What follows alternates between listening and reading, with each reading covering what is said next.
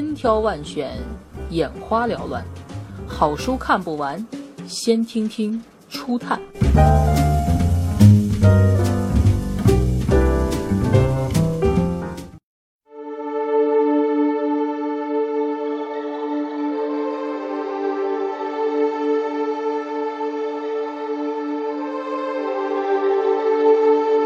《妖猫传》，沙门空海，大唐鬼宴。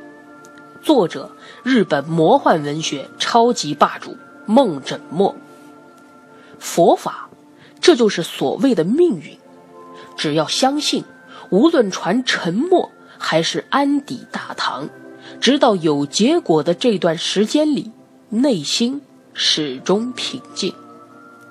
覆盖着白雪的山路的另一边。正是处于烂熟时期的长安，此时的长安，有如一触就会掉落的成熟果实。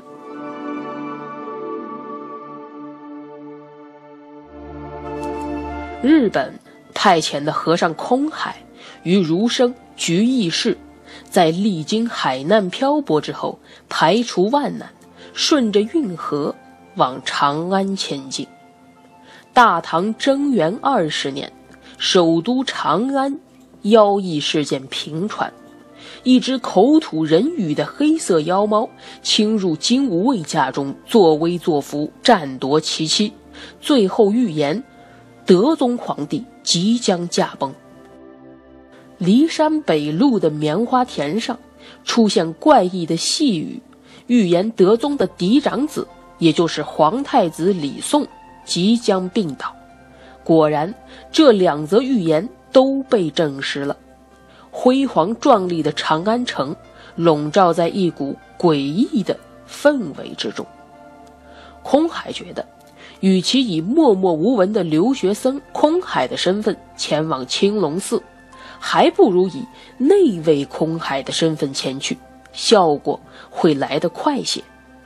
他要快速学习大唐的密宗佛法，所以与其说是被动卷入事件，倒不如说是主动探寻揭秘。这是一本历史魔幻小说，也是一本探讨人生及宇宙的哲学书。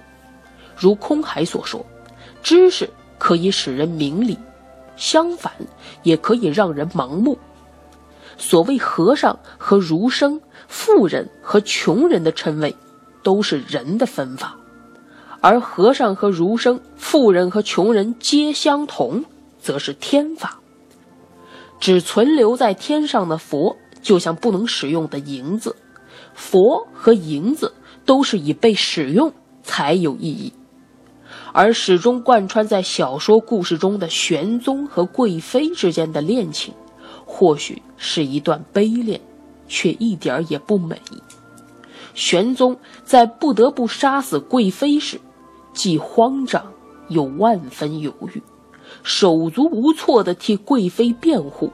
结果，最后他竟只是为了保住自身性命，换句话说，为了自保而答应处死贵妃，而且也无法像项羽般亲自动手，而是交给宦官高力士行刑。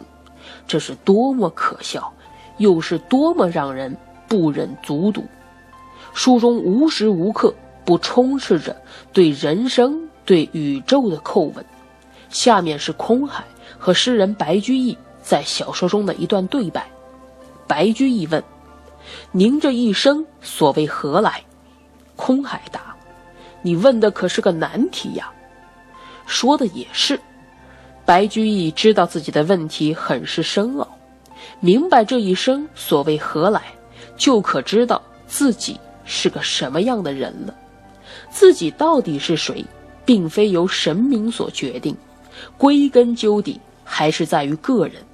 你想成为哪种人，就会变成哪种人吧。